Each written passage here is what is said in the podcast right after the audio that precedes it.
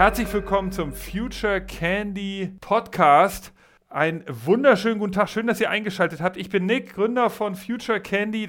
Wir haben eine volle neue Folge zum Thema Innovation mit einem Special Guest. Diesmal aus einer Branche, die wir noch nie bei uns im Podcast hatten, nämlich aus der Gaming-Welt. Und äh, wir alle wissen, das ist ja eine sehr dynamische Branche und deshalb wollen wir auch mit jemandem reden, der sozusagen da äh, jetzt gerade in aller Munde ist, zumindest äh, aus dem Gründerteam von Colibri, ist Oliver heute dabei. Hi Oliver, wie geht's dir? Hallo Nick, ja, vielen Dank, dass ich hier sein darf. Mir geht's soweit gut. Genau, Oliver Löffler, du bist einer von drei äh, ursprünglichen Gründern. Lass uns mal erstmal natürlich so ein bisschen kontroverse Frage, den Anfang jetzt mal finden, damit wir so ein bisschen ins Thema reinkommen. Ähm, Mobile Games werden natürlich extrem viel gespielt und sind bekannt. Wir alle kennen die ganzen Stories. Aber sind Mobile Games nicht so ein bisschen so ein Unterhaltungsformat aus der Vergangenheit? Also geht es nicht jetzt eher um so, jetzt kommen Podcasts als Entertainment, jetzt kommen irgendwie Location-Based Games, wo man so Geocaching machen muss und jetzt gibt es ja auch so Netflix investiert jetzt in Turnstyle-Content, der, den man also so gucken kann, so im, im Handy im vertikalen Format. Werdet ihr nicht gerade platt gemacht von den anderen Entertainment-Innovationen oder ist Mobile Gaming immer noch ganz weit vorne? Ja klar, also ähm, natürlich war so die, die ersten Apps auf auf, auf iOS und, und, und Android natürlich auch Games und das war so ein bisschen, glaube ich, auch der Treiber in, in den App Stores und jetzt kommen immer mehr und mehr Trends, wie du schon gemeint hast, Podcast, Netflix, Hörbücher, aber der, der Gamesmarkt im Allgemeinen ist trotzdem noch, noch sehr stark im, im Wachsen. So. Also gerade im Mobile Games Markt ähm, ähm, hat jetzt sogar auch schon den PC- und Konsolenmarkt zusammen sozusagen übertrumpft. Also es ist auf jeden Fall immer noch ein riesiger äh, Wachstumsmarkt. Ich glaube, im Allgemeinen wächst der gesamte äh, Mobile Entertainment Bereich. Es besitzen mehr und mehr Leute äh, Smartphones. Es ist einfach super einfach, in äh, diese Entertainment ähm, äh, Use Cases sozusagen zu konsumieren. Und auch so Sachen wie Internetverbindungen werden besser, billiger, 5G steht auch in den Startlöchern. Deswegen glaube ich, dass es einfach jetzt noch viel mehr Zugang zu diesem Mobile äh, Entertainment Bereich gibt. Und da trotzdem, glaube ich trotzdem noch, dass auch gerade Mobile Games da immer noch einen großen Anteil haben, auch wenn es eine, eine größere Konkurrenz gibt. Ich denke einfach, ähm, dass gerade so diese einfachen Spiele ähm, einfach die Leute ansprechen, weil man dort eben sehr schnell reinkommt. Man kann sofort äh, anfangen. Man muss das Spiel nicht groß kennenlernen und hat eben sofort Spaß daran, was zu spielen. Und man kann es halt auch eben mal ganz schnell zwischendurch machen, wenn man mal kurz auf den Bus wartet, äh, wenn man mal kurz in der Bahn für fünf Minuten hockt. Man muss sich nicht so stark reindenken, kann es halt sofort spielen und hat sofort Spaß. Weil manchmal bei, bei Podcasts oder, oder Hörbüchern und so weiter, ich glaube, da braucht man ein bisschen Zeit, äh, um eben, eben so reinzukommen. Äh, und, und das ist dann eher was vielleicht für, für 15 Minuten plus, äh, wenn man so lange Zeit hat. Aber ich glaube, gerade diese einfachen Spiele hat man halt mal kurz, kann man kurz so starten, kann man kurz spielen, kann man kurz Spaß haben. Und ich glaube, das ist auch was, was auch in der Zukunft sehr interessant sein wird. Äh, obwohl jetzt natürlich auch viele neue, neue Innovationen hier ähm, im Entertainment-Bereich stattfinden. Gleichzeitig glaube ich auch, dass es oft inzwischen so ist, dass, dass, dass es oft zusammen konsumiert wird. Also es ist jetzt nicht nur, äh, man sich nur auf Gaming fokussiert oder nur auf Podcasts oder nur auf Netflix, sondern ich kenne das auch von, von vielen weiteren Freunden, dass ähm, gerade wenn sie zum Beispiel Netflix oder Filme schauen, nebenher noch, noch einfache Spiele spielen. Und ähm, deswegen glaube ich auch, dass, dass es teilweise auch kein, nicht immer nur Konkurrenz ist, sondern auch eben zusammengehen kann. Und äh, deswegen glaube ich, dass, dass auch Gaming und gerade auch einfache Spiele, wie wir sie machen, äh, in der Zukunft trotzdem noch ihren Platz haben werden und auch noch weiter wachsen werden in der Zukunft. Genau, weil das hätte ich vermutet, dass am Ende sozusagen die Eyeballs irgendwie ja nur einmal irgendwo hingucken können und die Ohren nur einmal irgendwo hinschauen. Aber du sagst, Parallelnutzung ist auch ein Riesentreiber ähm, in, in eurem Mobile Gaming Segment und hast wahrscheinlich recht. Äh, ich habe mich auch schon ertappt dabei, mal so einfache Games nebenbei zu, zu spielen. Vor allen Dingen, weil ja auch an manchmal so Hollywood-Storylines durchschaubar sind. Also wenn man so einen typischen Hollywood-Film guckt, so zur Berieselung, da, man kennt ja so ein bisschen die Verläufe und da kann man dann schon er, erwarten, wie es dann läuft. Vielleicht ist, ist deshalb die hundertprozentige Fokussierung auf so einen Netflix-Film manchmal gar nicht so richtig wichtig. Ja, gleichzeitig ist auch bei den Games eben halt, äh, es ist manchmal halt, wenn das so wirklich einfache Spiele sind, die dann man muss oft nicht die ganze Zeit voll konzentriert sein auf das Spiel. Man kann, manchmal muss man eben ein bisschen warten, bis man vielleicht in einem Spiel ein bisschen mehr Geld angesammelt hat, um das neu zu investieren. Ähm, oder man ähm, muss nur ab und zu mal gewisse Klicks machen, weil das Spiel sich teilweise auch ein bisschen selber spielt. Man braucht dann auch nicht immer die volle Aufmerksamkeit auf das Spiel auch. Also ich glaube, das geht in beide Richtungen und so. Okay, aber lass uns mal einen Schritt zurückgehen. Ihr seid ja für die Leute, die in der Gaming-Industrie zu Hause sind und die sich damit beschäftigen, da seid ihr natürlich ein, ein bekannter Name. Auch äh, deshalb, weil ihr ja als deutsches äh, Firma, ihr sitzt ja in Berlin, äh, seid ihr ja jetzt in, in, so einen großen Konzern eingetreten. Ihr seid ja als Colibri, seid ihr vor kurzem ja zu, zu Ubisoft gekommen. Also die haben euch ja gekauft. Also das war, glaube ich, eine riesen News im Gaming-Bereich. Erzähl noch mal, ich weiß irgendwie so ein bisschen kann ich die Story, ihr werdet, glaube ich, im gleichen Studiengang in Karlsruhe, ihr drei Gründer, und habt dann wirklich so ganz basic ein, Ga ein Game gestartet. Und am Ende ist daraus jetzt so eine riesen Erfolgsgeschichte geworden. Also fasst das doch noch mal kurz zusammen. Wie, wie seid ihr geworden, was ihr seid? Ja, genau. Also wie gesagt, wir wir, haben in Karlsruhe gestartet.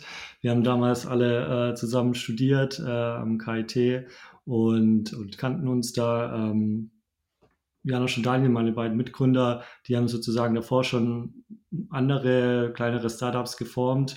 Äh, ich war schon immer sehr interessiert an dem, was sie machen und wollte dann eben auch mit einsteigen. Deswegen haben wir dann gesagt, okay, lass uns was Neues starten, ähm, was, wo wir zum einen sehen, okay, das hat wirklich viel Potenzial, ein großes Unternehmen zu werden. Also für uns war immer das Ziel, wollten was aufbauen, was auch wirklich den Scale hat, wo man auch ähm, was, was Großes bauen kann. Und dann haben wir eben noch nach etwas gesucht, was wir halt auch selber äh, ähm, äh, sozusagen die Leidenschaft dafür haben. Und wir waren eben auch sehr äh, äh, leidenschaftliche Spieler zu der Zeit und deswegen dachten wir, hey, lass es doch mal probieren, auch äh, Games zu bauen. Und ähm, dann haben wir uns sozusagen in, der, in, in dem WG-Zimmer zusammengehockt, haben da unsere ersten äh, Spiele gebaut. Wir hatten ein Spiel ähm, ganz am Anfang, das wir nicht, nicht äh, wirklich released haben, weil es einfach zu komplex war, zu schwierig. Haben da zu, zu komische Sachen wollten wir machen, zu viel äh, Multiplayer und so weiter. Und das ist halt erstmal total gefailt, äh, haben aber aus diesen Learnings oder aus diesem Spiel sozusagen Learnings ähm, rausgezogen und haben dann eben unser zweites Spiel gebaut, das dann Idle Miner Tycoon war, was bisher auch noch unser erfolgreichstes Spiel ist. Ähm, haben da eben auf so eine Art MVP-Variante gesetzt, also ein kleines Spiel zu bauen. Acht Wochen haben wir uns Zeit gegeben, wollten das sofort release und haben uns halt eben auf das Nötigste fokussiert. Ähm, ja, als wir das dann released haben, haben wir eben gesehen, okay, das hat, hat gewisse Traction. Es gibt Spieler, die wollen das Spiel spielen, die spielen das länger und, ähm, und, und sind dann, haben eben aus diesem, aus dieser initialen Traction sozusagen die ersten äh, Gewinne ähm, sozusagen erzielen können, können und konnten uns dann irgendwann ein eigenes Büro leisten, eigene Mitarbeiter äh, einstellen und sind dann sozusagen äh, organisch mit dem Spiel äh, mitgewachsen. Wir hatten dann, kam natürlich dann so die, die Downloads und dann hatten wir 10, dann 50, dann 100 Millionen Downloads. Äh, es ging dann alles sehr schnell. Äh, irgendwann haben wir uns aber dann aber auch den, den Entschluss gefasst, nach, nach Berlin zu ziehen, um eben, eben eine viel internationalere Firma aufzubauen. Und zwar immer wichtig, ähm, nicht nur auf den deutschen Markt uns zu fokussieren, sondern auch sehr international zu sein und auch das Talent zu finden international. Und das war in, in Karlsruhe ein bisschen schwieriger, ähm, weil es dann doch ein bisschen äh, kleinere Stadt ist. Berlin kennt jeder, ist sehr offen, ist sehr international. Äh, Karlsruhe hat uns sehr stark geholfen am Anfang mit, mit der guten Universität und dem Netzwerk da. Aber uns war klar, hey, wenn wir eine internationale Firma aufbauen wollen, dann äh, müssen wir nach Berlin. Und somit haben wir dann eben 2018 den Entschluss gefasst, nach, nach Berlin zu ziehen. Ähm, haben da dann sind sozusagen damit 30 Leuten von Karlsruhe nach Berlin umgezogen, äh, haben dann in 2018 nochmal unsere Mitarbeiterzahl verdreifacht, also haben wirklich äh, sehr viele, viele neue Mitarbeiter geheiert und konnten dann eben weiter unseren Erfolg ausbauen, bis dann eben jetzt ähm, im Februar haben wir dann den, den Exit an Ubisoft gemacht und haben da jetzt äh, nochmal einen starken Partner äh, an unserer Seite. Wow, okay. Wahnsinnige Geschichte. Vor allen Dingen, was ja vielleicht die Hörer jetzt so zwischen den Zeilen hören, ist, ist ja, dass ihr das ja selber aufgebaut habt. So, ihr habt das ja überhaupt nicht, ihr habt ja gar keine Investoren gehabt. Also das ist ja total gebootstrapped, würde man sagen. Also ihr habt, hast ja gerade selbst erzählt, ihr habt sofort Umsätze generiert in dem Spiel. Wahrscheinlich sind das Ingame-Käufe dann, ja, dass man sich so Booster kaufen kann. Ich glaube, das ist eins eurer Hauptgeschäftsmodelle auch im Moment noch in dem Idle Miner, richtig? Ja.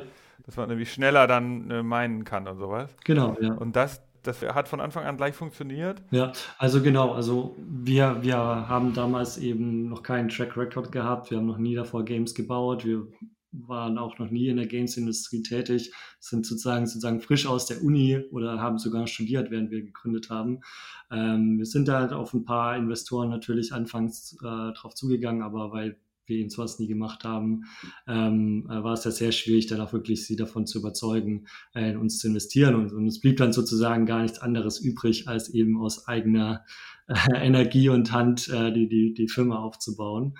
Und äh, das ist zum Glück uns dann auch gelungen und hatten eben auch, auch sehr viel Glück, dass Allgemeiner Tycoon eben schon sehr schnell äh, wir monetarisieren damit konnten und eben schon sehr schnell erste ja, Umsätze erzielen, was uns das geholfen hat, eben aus diesen Umsätzen sozusagen die Firma aufzubauen.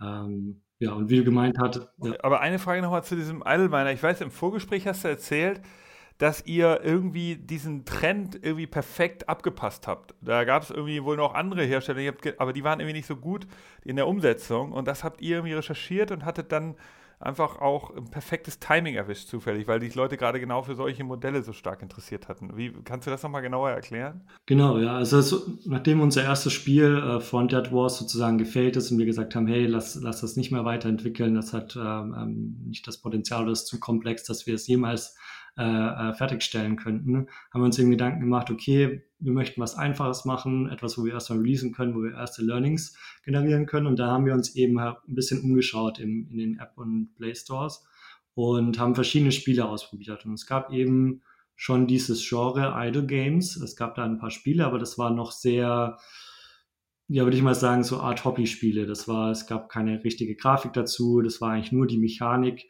und äh, es gab nur sehr wenige ähm, dahinter. Aber wir fanden die, die Spiele die sehr interessant, das hat uns selber Spaß gemacht. Wir haben gesehen, hey, da ist super viel Potenzial in dieser Mechanik drin, aber man muss es eben richtig aufziehen, man muss äh, ordentliche Grafik dazu bauen und, ähm, und dann könnte es eben auch für einen breiteren Markt noch äh, ansprechbar sein. Und äh, diese Chance haben wir eben genutzt, dass wir eben äh, gesagt haben, okay, hey, das ist ein interessantes Spiel, Prinzip. Es ist noch niemand wirklich jetzt mit, mit, mit großem Aufwand da reingegangen, aber es gibt trotzdem schon Spieler, die sozusagen nach diesen Spielen suchen. Und das hat uns dann eben sozusagen ähm, die Idee gegeben, hey, lass uns diese Idle Games bauen und, und lass es aber halt professioneller machen, äh, so dass es dann auch wirklich ein, ein richtiges Spiel ist, das, äh, das eben auch für eine breite Masse sozusagen ansprechend ist. Okay. Und das hat eben gut funktioniert, ja. Okay, aber es war nicht so, dass ihr sofort äh, mit den Leuten gesprochen habt und die auch noch in euer Team geholt habt, sondern ihr habt einfach nur das so ein bisschen so recherchiert und dann versucht halt besser zu machen in der Execution am, am, am Ende. Ja, genau. Also wir haben einfach viel gespielt, haben einfach viel ausgetestet, haben geschaut, was, was ist denn wirklich das, was ansprechend an den Spielen ist und das genommen und dann sozusagen aufs nächste Level gebracht. Vielleicht lass uns das Spiel nochmal ganz kurz erklären. Also es ist ja am Ende so, man, man spielt so ein, so ein Mining, man muss irgendwie so eine Mine betreiben und äh, Idle Game heißt ja, dass du irgendwie so simple Aktionen machst. Ja? Du, du hast jetzt keine komplexen Jump Run Game, wo du jetzt irgendwie da die ganze Zeit sehr intensiv spielen musst oder so ein Racing Game, wo du irgendwie so irgendwo lang fährst, sondern du hast da so eine Figur, die arbeitet ja erstmal selber und du musst die ab und zu so steuern. Du musst dann so einen Knopf drücken, dass sie jetzt da schneller arbeiten soll oder musst du irgendwann Neues einstellen, der dann da oben steht. Also das ist das ein Idle Game, dass du am Ende so die Interaktionen auch nicht so krass sind. Oder mhm. was, was zeichnet ein Idle Game denn besonders aus?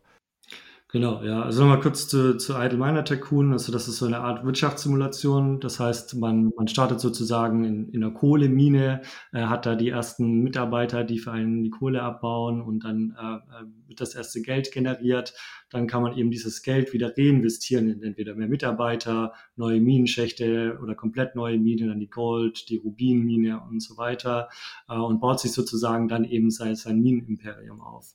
Und diese Idle-Mechanik dahinter ist eben eigentlich so das Prinzip, dass das Spiel sich auch weitestgehend von selber spielt. Das heißt, du musst nicht aktiv äh, irgendwie äh, die Kohle abbauen, sondern du hast eben jemanden, der es abbaut und das eigentlich eigentlich, was du machen musst, ist mehr so dir überlegen, okay, wo investiere ich mein Geld und wo kann ich ähm, sozusagen dann eben mehr Gewinne machen. Und das Ganze spielt sich halt eigentlich auch, wenn du nicht im Spiel bist selber. Das heißt, du machst äh, äh, ein paar Investitionen, du äh, hast dann zwei, drei neue Mitarbeiter und selbst wenn du aus dem Spiel rausgehst, arbeiten die sozusagen für dich weiter. weiter. Das ist sozusagen dieses Idle-Prinzip. Und wenn du wieder reinkommst, dann haben die eben wieder viel, viel neues Geld angespart oder angeschafft und dann eben äh, hast du wieder eben diese, so, okay. diese Opportunity, das zu investieren. Ja. Okay, okay, okay. Diese Logik gibt es ja in vielen Spielen. Okay, interessant. Äh, da, ich wusste nicht, dass es bei euch auch so ist, dass das äh, dann, dann weiterläuft, aber das ist wahrscheinlich ein ganz wichtiger Baustein von Idle Games. Da bin ich jetzt Laie Du hast gerade noch ein Wort gesagt, ein paar Minuten vorher, da hast du gesagt, ihr habt ein MVP gebaut. Wir haben hier über MVPs schon geredet. Was ist denn so ein Umfang von so einem MVP im Gaming-Bereich? Also ich meine, ist das nur ein Level oder wie weit muss man denn sowas bauen, dass das Spaß genug bringt und Leute da wirklich dranbleiben und ihr trotzdem nicht zu viel rein investiert? Was ist so die so eine schöne Balance? Ja, genau. Also wir haben eben äh, eigentlich so angefangen, mehr so uns den Zeithorizont zu setzen. Das heißt, wir haben von Anfang an gesagt, hey, wir, möchten jetzt acht Wochen äh, investieren in ein Spiel, ein Spiel zu bauen und das dann auch zu releasen. Also wir haben gesagt, wir haben diese acht Wochen und die müssen wir ähm, so nutzen, dass wir am Ende das, das beste Spiel aus diesen acht Wochen äh, herausholen können. Und das hat uns dann wirklich eben sehr stark dazu zum Nachdenken gebracht, was ist denn wirklich wichtig erstmal zu haben, damit man das Spiel überhaupt spielen kann. Was ist jetzt erstmal nicht so wichtig, könnte später wichtig werden. Und es war ah, okay uns hat es nicht an Ideen gemangelt, sondern uns war eher, mussten immer sagen, okay, ist brauchen wir das jetzt wirklich? Können wir das erstmal einfacher machen? Äh, und eher mehr in die andere Richtung. Und für uns war es sehr wichtig, dass wir das Spiel bauen, dass es erstmal zwei, drei Tage sozusagen Spaß macht. Das muss jetzt keine 30 Tage, 60 Tage, ein ganzes Jahr lang Spaß machen, sondern erstmal so wirklich den, die ersten paar Tage Spaß machen. Weil wenn das schon mal gegeben ist, dann ist es auch darauf äh, ist es einfacher sozusagen daraus ein Spiel zu bauen, das auch viel länger Spaß macht. Also uns war so diese Core-Game-Mechanik sozusagen das Wichtigste, was wir erstmal äh, herausarbeiten wollten. Und alles andere haben wir dann später dazu gebaut, aber das war erstmal so der, der Hauptpunkt. Ja. Also das heißt, ihr habt euch eine zeitliche Restriktion gegeben, die acht Wochen. Warum? Ja, es war so ein bisschen, also hatten da jetzt keine großen Research betrieben oder so, das haben wir uns einfach nur äh, ähm, selbst gesetzt. Wir glaubten, ähm, dass man da auf jeden Fall was, was bauen kann. Es war auf jeden Fall ambitioniert. Ähm, aber wir dachten, das ist ein guter Zeithorizont. Und das waren damals ihr drei. Und wie habt ihr dann diese Balance hinbekommen zwischen die, in der Diskussion, dass ihr sagt, also wie habt ihr das gesteuert, diesen Prozess, dass die Features, äh, die ihr euch da alle ausgedacht habt, dass ihr am Ende nur die genommen habt, die relevant waren? Wie, wie war das jeden Morgen einfach äh, Austausch? War das irgendwie abends Bier trinken? Also wie, wie kriegt man das am Ende hin, dass, es, dass man das rauskriegt in so einer Diskussion? Weil da, ihr werdet ja sicherlich auch Kämpfe gehabt haben. Der eine hat gesagt, das will ich aber drin haben oder so. Wie, wie, wie kriegt man das hin?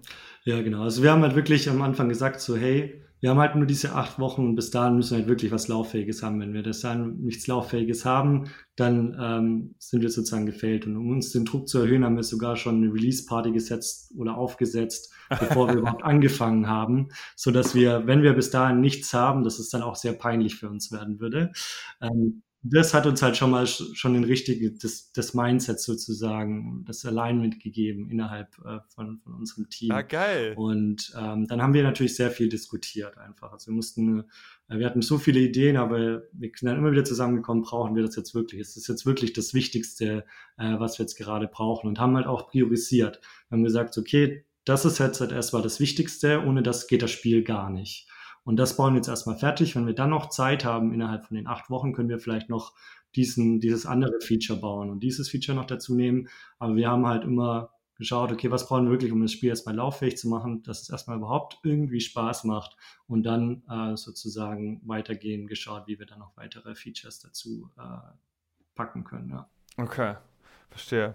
Also am Ende sehr sozusagen operativer Prozess, jeden Tag da, jeden, jedes Mal wieder mit Energie dafür kämpfen oder teilweise halt auch ja. den, den, anderen überzeugen, dass das jetzt nicht sinnvoll ist und so. Das ist ja wahrscheinlich, äh, daran kommt man nicht, darum kommt man ja wahrscheinlich nicht drum rum. Und dann, ihr habt es ihr geschafft, gute Idee mit der Release-Party, ja, das ist bestimmt ein kleiner Insight hier für unsere Hörer, ja. dass wenn ihr eine Innovation machen wollt, ähm, sozusagen findet schon mal ein finales Datum und äh, das erhöht den Druck für euch selber. Es ist ein interessanter Insight.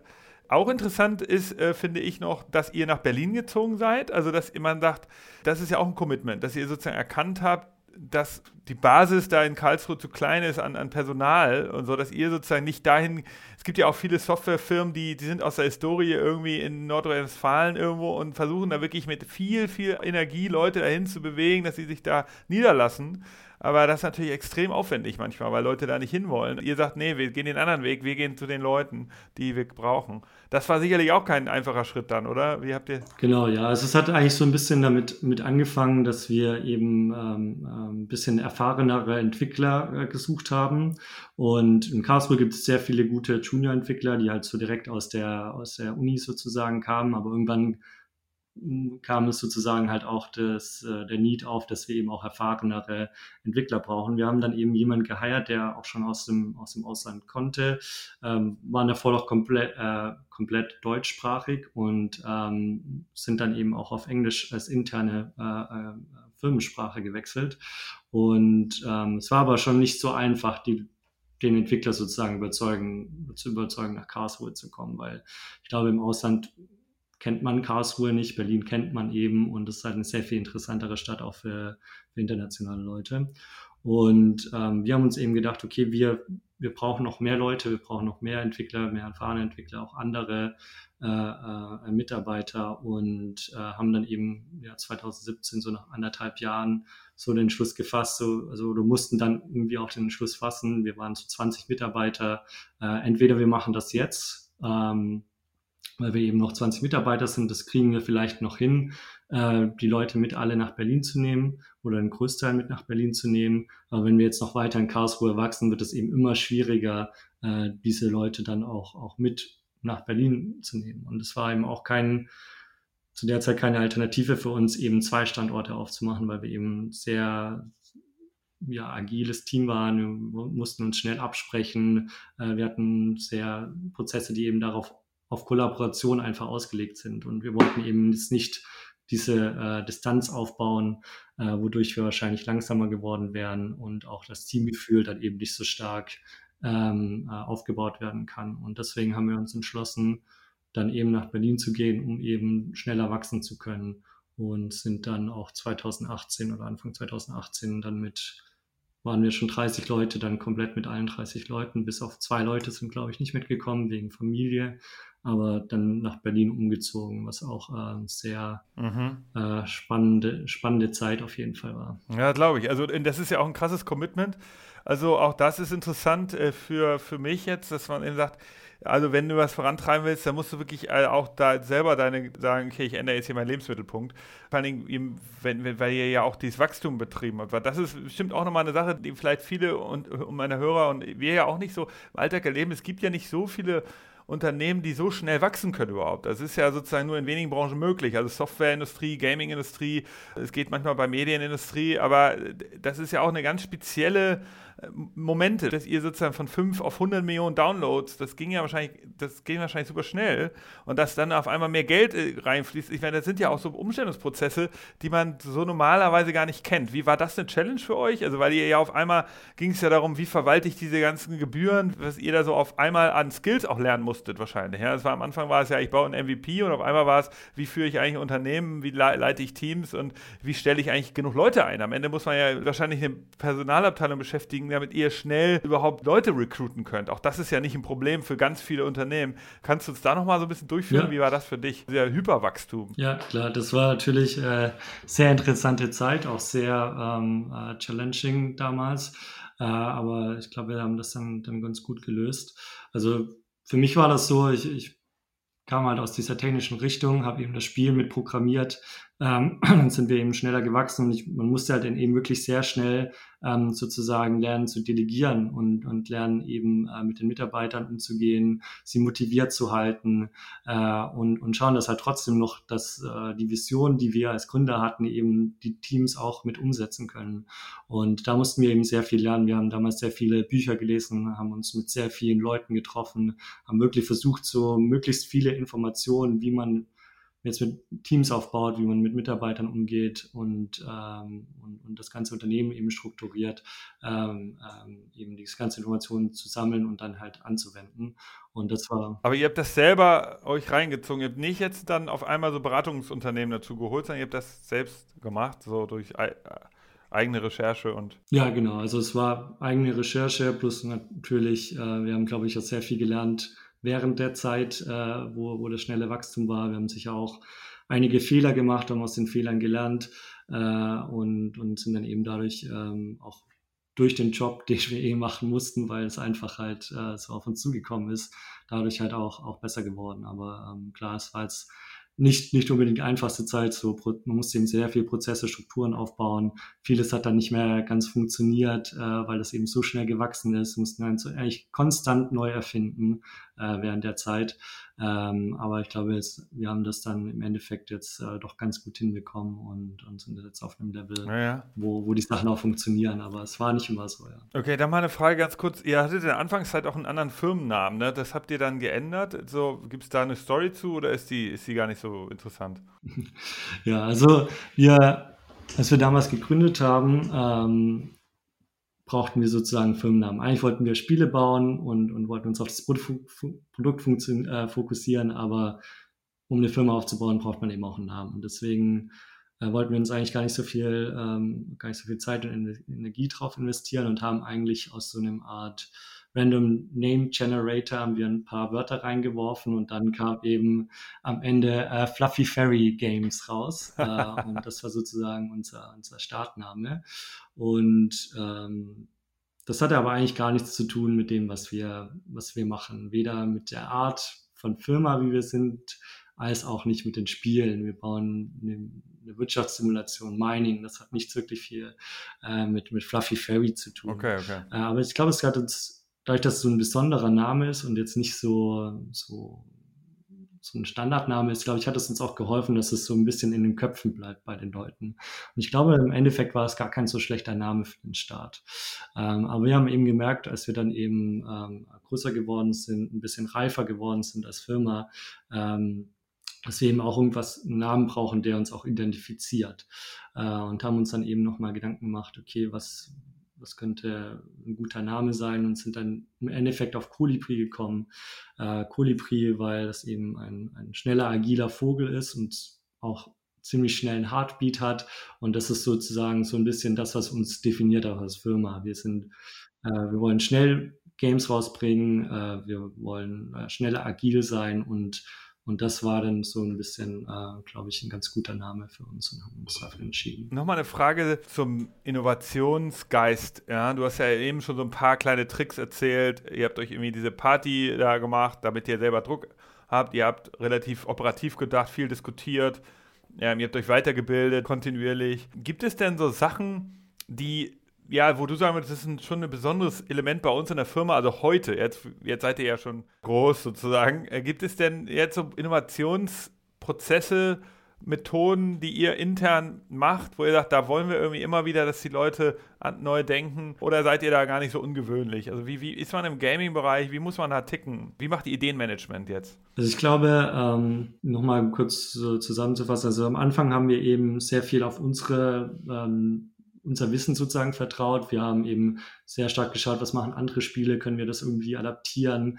Ähm, und als wir das Game dann released haben, sind wir eben sehr stark auf, auf die Spieler zugegangen und haben auch wirklich ähm, äh, zugehört, was sie, was sie für Feedback hatten, was funktioniert hat, was sie nicht funktioniert haben, was sie für Wünsche haben, was sie gerne im Spiel sehen würden und haben das wirklich sehr, sehr stark fokussiert. Wir schreiben uns auch so ein bisschen auf die Fahnen, dass wir äh, die, die most ähm, most player-centric companies sozusagen oder Games Companies sozusagen sagen wollen. Und das heißt wirklich Spiele für den End-User zu bauen. Und deswegen war das immer schon so ein sehr starker Mittelpunkt äh, in unser Innovationsprozess oder Ideenfindungsprozess.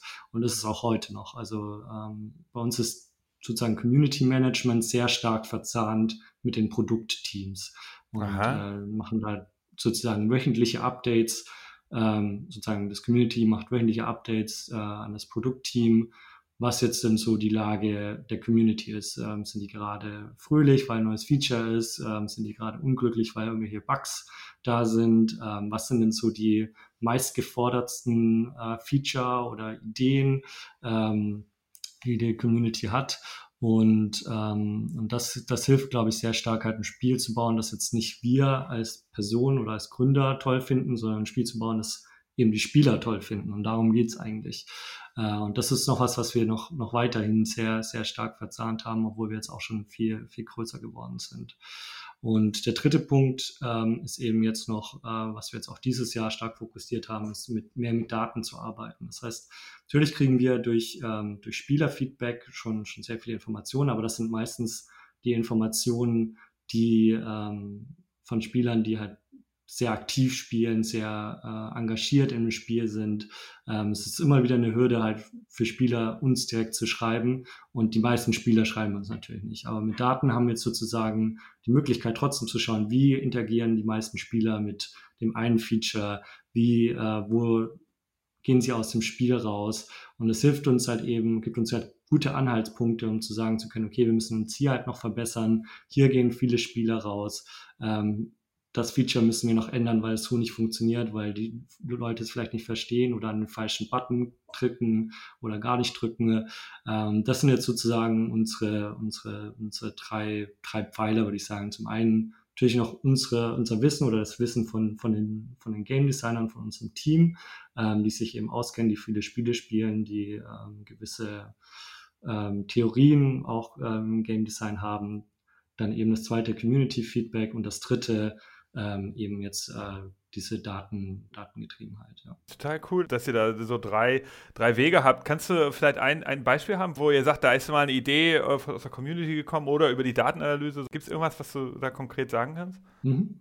Ja, also relativ frühes Beispiel war eben, ähm, das war ein bisschen straightforward, aber es war eben, wir haben am Anfang eine Mine gehabt in unserem MVP und die Leute ähm, haben eben alle vorgeschlagen, hey, warum können wir nicht noch eine zweite Mine oder eine dritte Mine oder eine vierte Mine aufbauen? Äh, und das kam wirklich von sehr, sehr vielen Leuten. Und ähm, wir hatten das zwar auch schon so ein bisschen im Hinterkopf, wussten jetzt aber auch nicht, ob das jetzt wirklich so notwendig erstmal ist. Ähm, aber dadurch, dass eben noch sehr viel ähm, von der Community an Feedback gab, haben wir uns entschlossen, das eben auch sehr früh ähm, äh, einzubauen mit den äh, verschiedenen Minen. Und deswegen ähm, ja, gibt es jetzt, äh, glaube ich, über 40 Minen äh, anstatt nur einer in, in einem meiner Tycoon. Und das war jetzt so ein Beispiel, wo zum Beispiel das Community Feedback uns, uns geholfen hat. Wie geht das eigentlich? Also, wie kann man euch eigentlich schreiben? Also, ich habe jetzt gesehen, natürlich habt ihr eine Webseite. Also, würde ich dann so klassisch über die Webseite gehen, weil ich recherchiere im App Store den Namen der Firma, die das Game baut, weil das weiß man ja manchmal gar nicht als Spieler. Und dann denke ich, okay, ich gehe mal auf die Webseite. Das muss man so über drei Wege oder habt ihr im Game auch da so Buttons für gebaut, dann, dass man direkt mit euch reden kann? Genau, ja. Also es gibt, es gibt zum einen eine Chat-Funktion, ähm, mit der man sozusagen im Spiel mit uns oder unserem Community-Team äh, direkt chatten kann. Das heißt, wenn man irgendwie Probleme, Bugs hat, äh, können, kann das Community-Team eventuell schon helfen, aber kann auch natürlich ähm, sozusagen schon Ideen äußern. Das ist der eine Punkt. Man, ähm, wir haben eben Social-Media-Kanäle, Facebook, Instagram, äh, wo uns auch viele, viele Leute folgen und können uns natürlich darüber auch, auch kontaktieren. Und dann gibt es in den äh, Play und App Store eben auch ähm, sozusagen Möglichkeiten, Review abzugeben mit einem Kommentar. Das heißt, man kann es bewerten mit eins bis fünf Sternen und kann eben noch dazu einen kleinen Text äh, schreiben. Und wir ähm, sind auch wirklich dahinter, wirklich auf jede Review äh, Bezug zu nehmen, zu schauen, okay, was hat der User geschrieben, auch nochmal zu antworten und versuchen dann wirklich aus diesen allen Kanälen das sozusagen zu bündeln und, und, und bereitzustellen. Du bist ja auch CCO, das habe ich in der Einleitung nicht gesagt. Du bist natürlich eine technisch Verantwortliche des ganzen Unternehmens. Und ich weiß, im, im Vorgespräch hast du auch erzählt, eine Besonderheit eurer Firma sozusagen die schnelle Releasen. Also, dass man immer wieder, äh, dass ihr viel schneller Sachen raushaut. Also, das ist ja auch etwas, was ich jetzt mal als innovativ beschreiben würde. Kannst du das nochmal konkretisieren? Wie macht ihr das? Ja, genau. Also, und zwar, ähm, also wir haben das Spiel nach acht Wochen released und zwar war dann wichtig, dass wir trotzdem sozusagen diese Geschwindigkeit beibehalten. Das heißt, wir wollten jetzt nicht aufhören und jetzt sagen, okay, wir releasen das nächste Update in, in nochmal acht Wochen, sondern wollten sehr schnell und agil sozusagen auch das User-Feedback, das wir bekommen haben von den ganzen Spielern, einarbeiten. Ähm, und deswegen haben wir uns entschieden, eigentlich von Anfang an nach Release jede Woche ein Update zu machen. Und das machen wir bis heute. Das heißt, wir haben jetzt in den letzten vier Jahren sicher 200 Updates äh, an, an, dem Spiel gemacht. Äh, und das ist, glaube ich, ähm, zumindest in dem App-Gaming-Bereich ähm, schon etwas Besonderes, beziehungsweise ich kenne jetzt auch keine andere Firma, die das ähm, gleich schnell oder noch schneller macht ähm, als wir. Und das hilft uns aber halt eben sehr schnell zu reagieren. Gerade am Anfang war das sehr wichtig. Wir hatten natürlich ein paar technische Probleme, gerade nach Release. Wir konnten die sehr schnell fixen. Ähm, wir konnten wirklich sehr schnell, ein User hat uns geschrieben und eine Woche später war dieses Feedback umgesetzt. Und das hat, glaube ich, auch so ein bisschen die, die Leute angespornt und, und gesehen, dass, okay, sie können zum einen das Game ein bisschen mitgestalten, zum anderen verändert sich das auch ständig. Jede Woche kommt was Neues dazu. Jede Woche passiert irgendwas im Spiel. Und das hat das, glaube ich, so ein bisschen lebendig gemacht, wodurch die Nutzer natürlich auch länger im Spiel geblieben sind, weil sie wussten, okay, bald kommt wieder was Neues. Und wir haben auch sehr stark im Spiel ähm, sozusagen geteasert, wenn ein neues Feature kommt, haben geschrieben, okay, here coming soon, äh, neue Mine oder sowas. Und, und ähm, dann haben wir das eben Woche für Woche sozusagen ähm, angepasst und released und ähm, das hilft uns halt eben, dieses Feedback schnell umzusetzen. Äh, ja, absolut. Ich meine, das ist ja ein mega Asset. Es gibt ja auch eine Menge Stories von so Gaming, äh, gerade im Mobile-Bereich, so Firmen, die so riesig waren und dann so ein bisschen verschwunden sind, irrelevanter wurden. Also King.com war, glaube ich, mhm. mal ein mega gehyptes Unternehmen. Und jetzt sind viele deren Game-Brands sind einfach nicht mehr mit der Zeit gegangen. Die sind dann irgendwie so abgemeldet. Ich meine, Candy Crush und so, das sind so, die das haben die nicht weiterentwickelt wahrscheinlich, äh, weil sie vielleicht nicht so arbeiten wie ihr. Oder wie siehst du das? Ja, also Beispiel King ist, ist glaube ich, schon so, dass Candy Crush noch sehr äh, sehr großes Spiel ist, noch auch sehr erfolgreich ist und sie entwickeln das auch, auch weiter. Also das ist ähm, wirklich ein Spiel, das jetzt über sehr viele Jahre sehr gut optimiert wurde, sehr viel äh, auch neuer Content hinzugefügt wurde. Okay. Und da würde ich sagen, natürlich wirkt es so ein bisschen alt, weil man es eben schon sehr lange kennt, aber es passiert auch noch sehr viel und das, die werden auch von, von Jahr zu Jahr immer noch erfolgreicher mit dem Spiel. Aber natürlich gibt es auch viele, ähm, ähm, viele äh, Spiele, die dann eben sehr erfolgreich waren und untergegangen sind. Das ist so ein bisschen, ähm, früher war halt oft ähm, gerade im PC-Konsolenbereich, man hat ein Spiel gebaut, man hat es released und dann war es fertig. Das heißt, ähm, danach hat man vielleicht noch ein, zwei Bugfixes als Update gebracht, aber man hat es nicht mehr weiterentwickelt. Und daraus sind, glaube ich, ein paar Spieleentwickler gekommen und haben das auch auf Mobile angewendet, was, glaube ich, auch funktioniert, aber halt eben nicht das volle Potenzial von den Spielen äh, ausschöpft. So wie wir das machen, wir wollten das eben anders aufziehen und das eben mehr so, also wir nennen das eigentlich Games as a Service.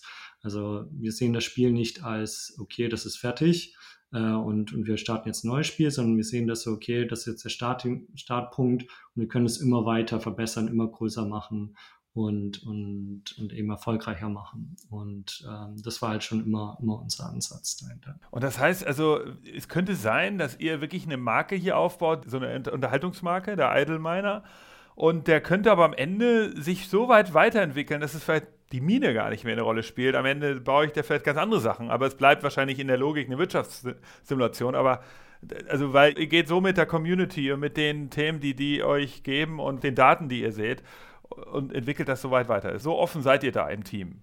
Genau, also uns, also wir sehen jetzt kein Ablaufdatum für das Spiel. Also wir glauben, dass es, dass wir es immer weiterentwickeln können und wenn wir es auch immer weiterentwickeln und auch wirklich im Zahn der Zeit bleiben, als auch äh, neue Features und Content releasen für die existierenden Spieler, dass wir das Spiel sehr, sehr lange äh, operieren können und, äh, und auch weiterhin erfolgreich ist. Also wir sehen das so ein bisschen als Evergreen Game. Ähm, und ähm, es gibt auch andere Beispiele, gerade jetzt Candy Crush, das eben schon sehr lange funktio äh, funktioniert, als auch Clash of Clans ähm, als anderes äh, Beispiel für, für, ein sehr erfolgreiches Spiel, die jetzt eben auch schon seit fast zehn Jahren ähm, äh, erfolgreich das Spiel operieren und äh, wir möchten da eben auch, auch Part sein. Sag mal, nochmal äh, ein paar Fragen jetzt so für uns, äh, die Hörer und auch mich, die ja sich jetzt gar nicht so genau auskennt in den Details der Gaming-Welt. Ich weiß, die großen Konsolen-Games, das sind ja oft auch sehr große Publisher dahinter und auch oft große Teams, die das herstellen, also große Grafikteams.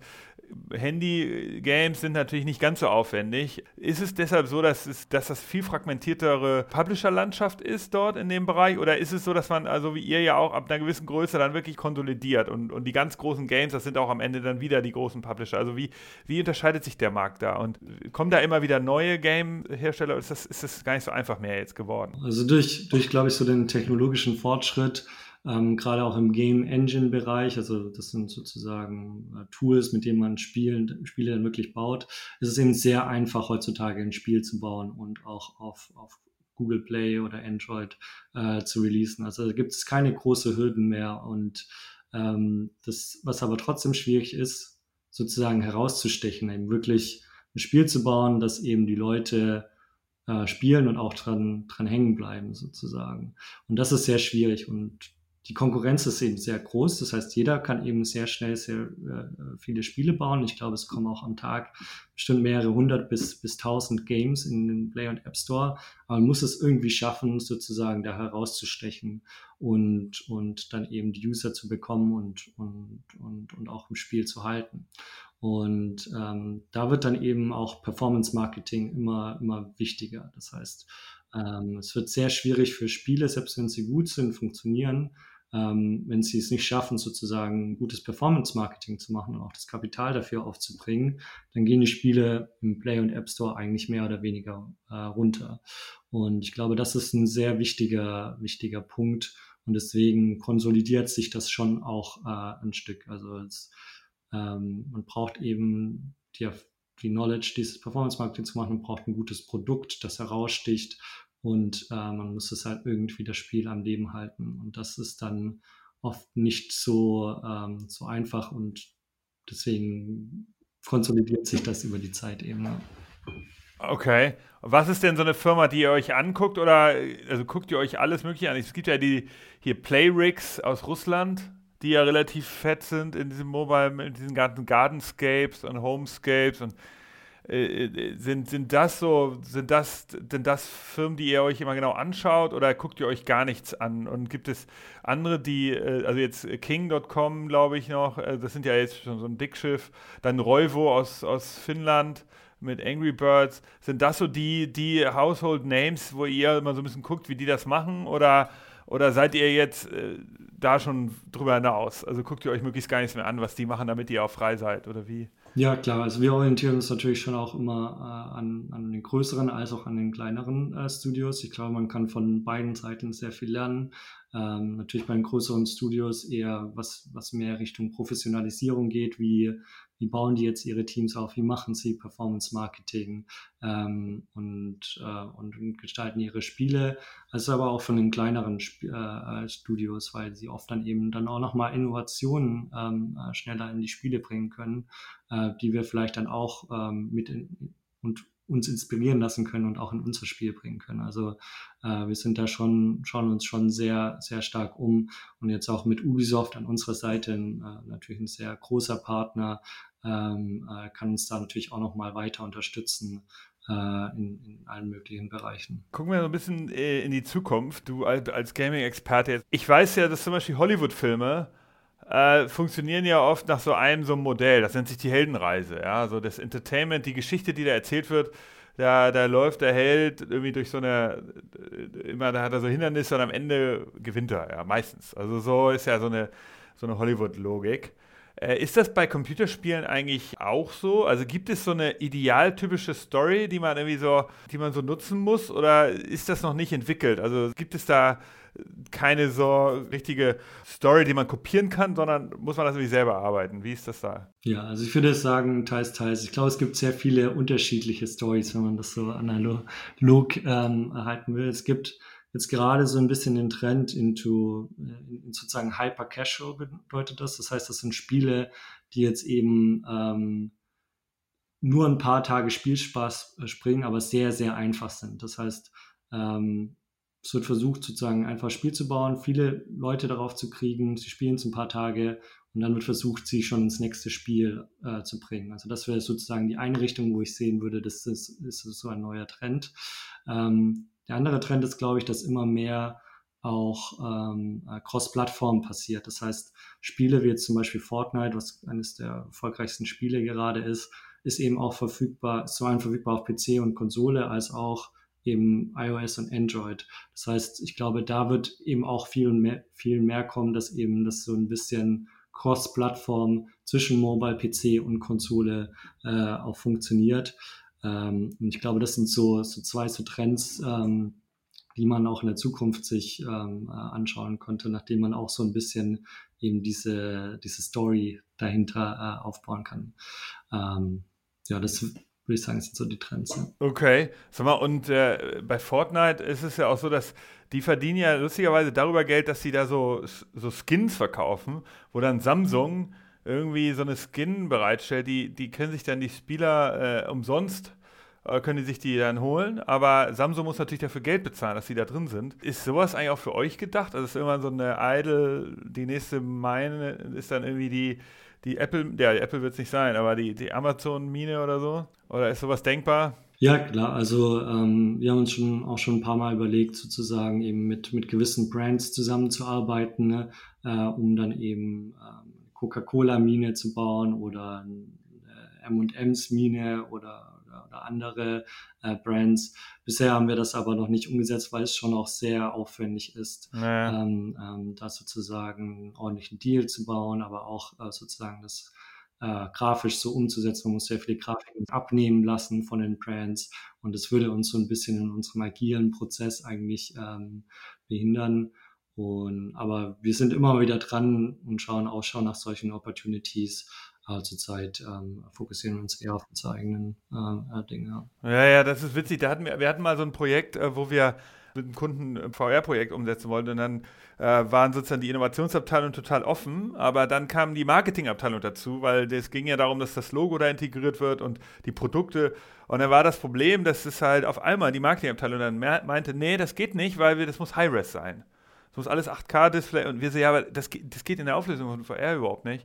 Und dann konnte das deshalb nicht äh, umgesetzt werden. Also völlig irre. Und ich verstehe, was da für Prozesse dann so als äh, Rattenschwanz auf euch warten. Aber nochmal eine andere Frage. Augmented Reality, siehst du das eigentlich? Also diese ganzen Pokémon Go-Themen, das war ja, ist ja nur sehr, sehr, sehr, äh, sehr, sehr einfach umgesetzt, Augmented Reality im, im Handy. Aber wird das auch irgendwie für euch wichtig werden oder jetzt vielleicht nicht bei dem Idle Miner? Ja, also ich glaube, es wird nicht so wichtig für uns bei, bei Idle Miner Tycoon. Ich glaube, man muss solche Augmented Realities eigentlich mehr so, oder müsste dann die Augmented Reality eigentlich wirklich in den, in den Core stellen, in das als zentralen Punkt nehmen. Wenn wir jetzt einfach sozusagen AR ähm, bei allgemeiner Teilkunden einführen, dann würde es das sehr draufgeklatscht wirken. Aber ich glaube, damit sowas wirklich funktioniert, muss es wirklich äh, tief im Spielprinzip integriert sein.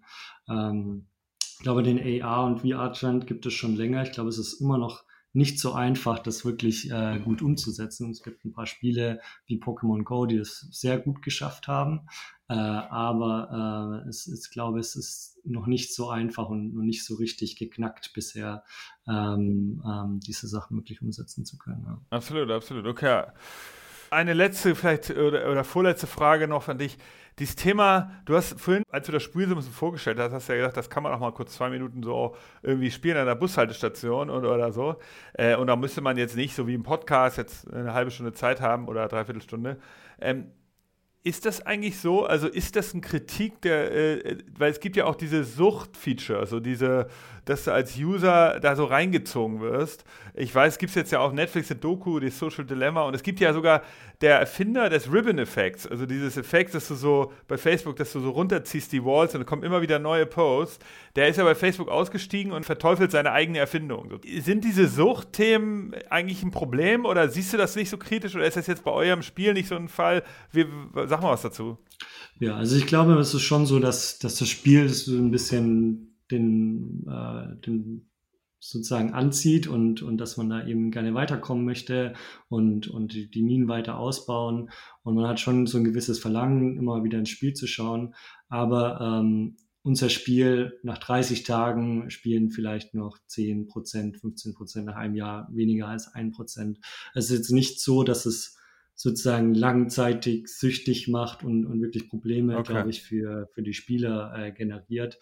Aber ähm, ich glaube, es ist halt, es macht Spaß, man möchte da weiterkommen und es äh, zieht einen so ein bisschen in Bann, aber ich würde es jetzt nicht wirklich als, als Sucht äh, sozusagen beschreiben. Aber natürlich wird wird eben, glaube ich, natürlich schon so ein bisschen dieses Dopamin ausgeschüttet, wenn man eben hier eine neue Mine eröffnet, neuen Manager ja, kriegt und, und das ist natürlich schon so ein Glücksgefühl. Ja, absolut. Glaube, das nimmt halt eben mit der Zeit ab. Ja. Okay, ihr seid da ja jetzt wahrscheinlich nicht die, die Firma, wenn man äh, jetzt drüber nachdenkt, die jetzt äh, zu so Suchtnutzung neigt. Da würdest du sagen, Kolibri ist jetzt nicht die Firma, auf die man gucken müsste, weil ihr einfach normale Spielmechaniken verwendet. Also das ist jetzt nicht etwas, wo, wo du merkst, damit musst du dich jetzt beschäftigen und das musst du irgendwie steuern sondern das, äh, das ist bei euch jetzt einfach ganz normale Unterhaltungsindustrie noch. Ja, ja, würde ich sagen. Natürlich gibt es natürlich auch, auch, auch ähm, verschiedene Games, wo es vielleicht ein bisschen extremer ist.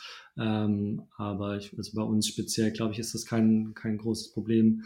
Ähm, ich glaube im Allgemeinen, sehr viele Sachen können sehr süchtig machen, ob das jetzt Kaffee ist, ob das jetzt Social Media ist, ob das jetzt äh, Games sind. Äh, ich glaube, man muss halt immer schauen, zu welchem Grad äh, beeinflusst das das Leben dann ähm, der Leute. Und ich glaube, im Gaming ist das noch ähm, relativ ähm, äh, wenig. Natürlich gibt es auch Extremfälle. Ähm, es gibt Leute, die natürlich spielsüchtig sind, zum einen auf der Gambling-Seite, aber auch eben in klassischen Gaming. Äh, das darf man nicht vernachlässigen. Aber ich glaube, das ist Teil, Teil eines Größeren, wo eben, man kann eben mal für sehr vielen Sachen süchtig werden. Verstehe, okay. Sag mal, äh, wie ist denn das für dich persönlich? Du hast ja gesagt, ihr seid eigentlich ursprünglich selber Gamer gewesen, um das jetzt so auch äh, zum Ende zu kommen, aber vielleicht interessiert nochmal die Hörer, also wie wirkt sich das eigentlich aus, wenn du selber aus deiner eigenen Passion raus sowas gründest und dann irgendwie vier Jahre später verkaufst du das an Konzern? Und du kennst alle Tricks, du weißt, wie so ein Computerspiel funktioniert, du kennst die, die, die Unterhaltungsstruktur, du weißt, wie, wie, die Designs sind. Kannst du selber noch gerne, kannst du noch spielen? Kannst du dich da so reingeben oder siehst du sofort, ah, da ist wieder ein Programmierfehler, ah, das ist eine Scheiße, das geht nicht? Kannst du das überhaupt? Ja, klar. Also jetzt ist es natürlich schon so, dass man das Spiel ein bisschen mehr analysiert, wenn man es spielt. Aber äh, man kann trotzdem noch ähm, Spaß haben am Spielen, würde ich mal sagen. Also ich, ich spiele immer noch äh, sehr gerne ähm, äh, verschiedene Spiele, probiere gerne Spiele aus. Ähm, lass mich natürlich auch inspirieren äh, an, an irgendwelchen Mechaniken, ähm, an irgendwelchen Designs im Spiel. Ähm, also es ist so ein bisschen eine Mischung. Auch man achtet schon auf jeden Fall mehr drauf. Okay, die haben das jetzt so gelöst oder damit wollen die jetzt zum Beispiel bezwecken, dass ich das mache. Das, das hat man schon so ein bisschen, bisschen im Blut und kennt es dann auch. Aber äh, es hindert mich trotzdem nicht dran zu spielen. Es macht mir äh, immer noch Spaß, ja. Organisierst du das dann immer so, dass du sagst, ey, jeden Tag eine Stunde probiere ich Spiel aus oder ist das irgendwie nicht, nicht, organisierst du das nicht absichtlich? Machst du das irgendwie so? Ja, also es ist so, ich würde sagen so halb halb. Also ich versuche eigentlich schon jeden Tag auf jeden Fall äh, ein bisschen zu spielen, aber es ist jetzt nicht so, dass ich mir jetzt so eine Stunde blocke und sage, so, während der Stunde spiele ich jetzt äh, äh, irgendein Spiel, sondern eher mehr so, okay, ähm, liege halt abends noch auf dem, auf dem Sofa und schaue so ein bisschen, okay, es gibt hier ein, zwei Spiele, die könnten interessant sein, die zocke ich mal an. Ähm, okay. Und, und, und probiere die einfach aus, ja. Cool. Ähm, ja, danke. Also wir haben viel gelernt. Ich habe gelernt, ähm, geiler Trick ist das mit dem äh, eine Release-Party zu organisieren. Wir haben gelernt, äh, sehr operativ äh, in so einer Gründungsphase muss man extrem viel Abstimmung machen. Wir haben gelernt, dass äh, ihr diese, das Thema um Innovation voranzutreiben, habt ihr diese drei Wege. Also einmal über die, die Spieldesigner, dann natürlich über die Community, die ihr sehr eng steuert und die Daten. Und ihr ersetzt halt sehr, sehr schnell um, was halt auch ein Unterschied ist in eurer Branche, weil die Branche halt auch manchmal so, so langsame Release-Cycles hat. Also, das ist auf jeden Fall echt cool. Und natürlich seid ihr auch sozusagen, geht ihr all in. Ihr seid sogar zu den äh, Leuten gezogen nach Berlin. Auch das ist interessant, so keine Kompromisse. Also, man, ich habe viel gelernt von dir. Danke, dass du uns da so einen Einblick gegeben hast. Bist du jetzt eigentlich äh, äh, immer noch viel dabei, selber zu programmieren und bist du jetzt eher, weil du bei Ubisoft bist, musst du da immer nach Paris fliegen und da jetzt so Meetings haben? Wie, wie ist dein Leben? Hat sich das verändert oder bist du immer noch? Ja, also ähm, ich programmiere schon länger nicht mehr. Ich glaube, dass zu einer gewissen Größe äh, wird das immer schwieriger und, äh, und, und, bin dann eben mehr dafür da, eben die technische Vision zu bringen, sodass die Leute dann eben das Richtige programmieren, würde ich mal sagen. Ähm, mein Leben nach dem, nach dem Ubisoft-Exit hat sich jetzt eigentlich nicht äh, so stark verändert. Das Gute an Ubisoft ist eben, dass sie uns noch sehr viel Freiheiten lassen, uns sehr autonom arbeiten lassen und uns eben nur da unterstützen, wo wir eigentlich wirklich Unterstützung brauchen und wo sie uns helfen können. Und ähm, deswegen hat das sich jetzt nicht stark verändert. Jetzt natürlich Corona-bedingt können wir auch nicht einfach so oder nach, nach, nach Paris fliegen, äh, aber wir sind im regelmäßigen Austausch mit ihnen und, und, und profitieren da auch ähm, von, von dem Wissen, was Ubisoft hat, als auch von den Möglichkeiten, die wir nun mit Ubisoft haben. Wir werden es verfolgen, Oliver. Wir wollen sehen, was da noch alles passiert von, äh, und von euch kommt. Ich bin gespannt. Ähm, vielleicht machen wir irgendwann mal in ein, zwei Jahren einen neuen Podcast, dann sehen wir ja, was alles daraus geworden ist, welche neuen Games, welche Trends. Ich habe noch eine letzte Sache, die ich dich fragen muss. Wir haben noch gar nicht so richtig über den neuen Skandal in dem Play und äh, iOS Store äh, geredet, der ja, der sich um Epic, also Fortnite, ähm, entwickelt hat. Fortnite wurde ja aus dem Play Store und aus dem Apple Store, äh, App Store gesch geschmissen vor jetzt ein paar Wochen, weil Fortnite äh, das nicht mehr akzeptieren wollte, diese 30% Cut an Apple abzugeben. Wie siehst du das als, als ja, als, als Gaming-Experte, der ja sozusagen am gleichen Markt tätig ist, ist, nicht, ist 30 Prozent nicht ganz schön viel? Und wie steht ihr dazu als Kolibri? Und natürlich denkst du, das ist eine Chance für Huawei, die ja jetzt Probleme haben, weil sie ja äh, die Google Apps aufgrund der Sanktionen aus dem Huawei äh, entfernt wurden, dass Huawei, die ja jetzt die, Fühler ausstrecken nach neuen Publishern, dass die jetzt vielleicht im Gaming-Segment stärker werden, weil sie jetzt Fortnite vielleicht kriegen oder vielleicht sogar ohne Cut den anbieten, dass sie da äh, auf den Marktplatz gehen können. Wie schätzt du die Lage ein? Also Apple und Google bieten einfach ein riesiges Ökosystem ähm, für Apps an. Und dazu gehören natürlich auch die App Stores, die es einfach super einfach für Entwickler und Publisher äh, machen, mit wenigen Buttonklicks Milliarden von Spielern überall in der Welt zu erreichen. Und ähm, darüber hinaus bieten sie eben auch Möglichkeiten an, ähm, diese Apps zu monetarisieren, zum Beispiel durch, durch In-App-Purchases, äh, wo man sozusagen Güter im, im, Spiel für echtes Geld kaufen kann, als auch Subscription-Modelle, wie man sie zum Beispiel aus, aus Spotify und Netflix kennt. Äh, und dort wickeln sie ja auch den ganzen Zahlungsverkehr ab. Das heißt, wir müssen keine, keine Kreditkarteninformationen speichern oder andere sensible Daten äh, und müssen auch nicht mit den ganzen Steuerregelungen in den einzelnen Ländern uns äh, rumschlagen. Am Ende überweist uns einfach Apple und Google äh, den Betrag, den wir im, im Monat äh, mit, mit, mit den Apps eingenommen haben und das ist gerade für, für kleinere Entwickler und Publisher eine Riesenerleichterung.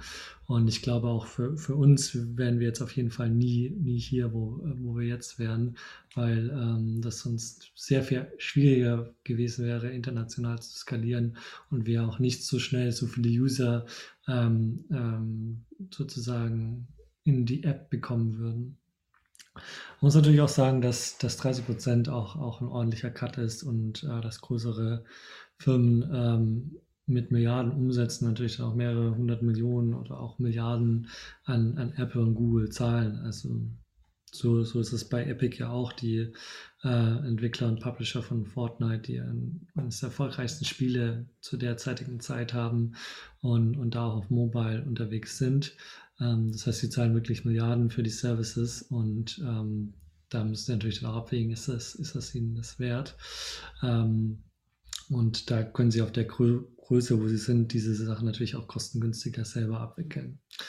Ähm, ich glaube, sie sind schon, schon länger, wahrscheinlich haben sie wahrscheinlich schon länger versucht, mit Apple und Google da irgendwie ähm, günstigere ähm, Fees rauszuhandeln. Aber ähm, ich denke, da, dass Apple da im Speziellen auch nicht nachgeben wird.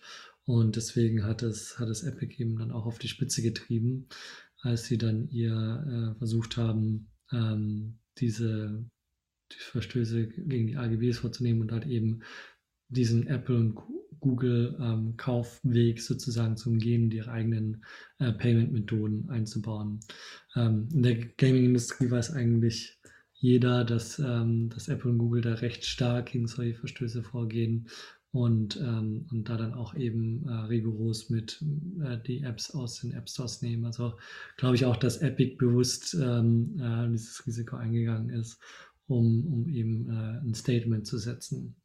Ähm, ich glaube, sie haben auch einen guten Zeitpunkt gewählt, ähm, weil immer mehr Antitrust-Vorwürfe auch an Apple äh, gemacht werden. Sie haben auch quasi eine, eine Monopolstellung äh, auf iOS mit dem App Store Und ähm, das würde dann sicher die Diskussion noch weiter anheizen, wenn es jetzt eben nochmal so einen äh, medialen Aufruhr gibt, wie, wie das jetzt mit Epic passiert ist. Gleichzeitig besitzt Epic auch einen eigenen Store, zwar noch nicht auf, auf Mobile, äh, aber der Plan ist auch, auch auf Mobile zu gehen in der Zukunft. Und da nehmen sie einen, einen viel geringeren Cut, ich glaube 12 Prozent sind das. Und das konnten die jetzt natürlich auch, auch gut als Promo ähm, für sich nehmen. Insgesamt glaube ich, das bringt äh, guten Aufwind in die ganze Sache. Bin gespannt, wie es, im Endeffekt ausgeht. Eventuell gibt es neue Regelungen, vielleicht müssen Apple und Google da ein bisschen was anpassen. Aber ich persönlich glaube nicht, dass sich wirklich viel ändern wird.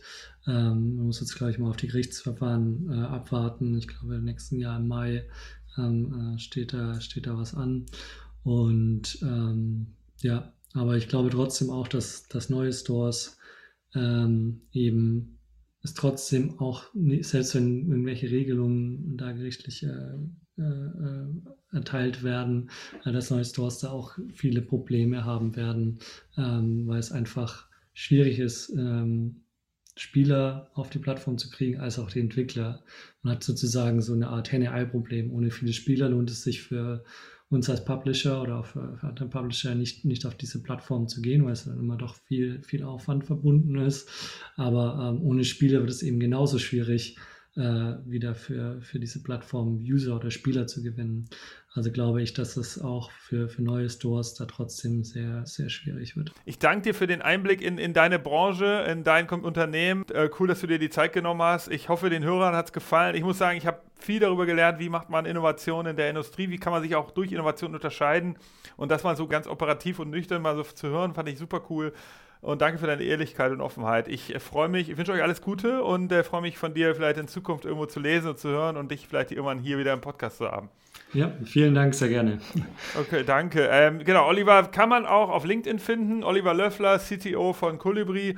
Und ähm, guckt euch auch mal die Webseite an, die haben so einen ganz süßen Film da gemacht, wo die die Geschichte vorstellen von dem Unternehmen. Ist ja eine coole deutsche Unternehmergeschichte, muss man ehrlicherweise sagen. Als Bootstrapped, ohne Investoren gegründet, nach vier Jahren verkauft an einen großen internationalen Konzern im Gaming-Bereich. Das sind Sachen, die wir brauchen in Deutschland. Insofern, coole Sache. Äh, supportet die Jungs, ladet euch das Game runter. Ich mache es auch gleich mal. Guckt euch das an, was die so machen. Wir hören uns hier wieder nächste Woche wieder im Podcast. Bis dann. Tschüss. Tschüss, Oliver. Tschüss.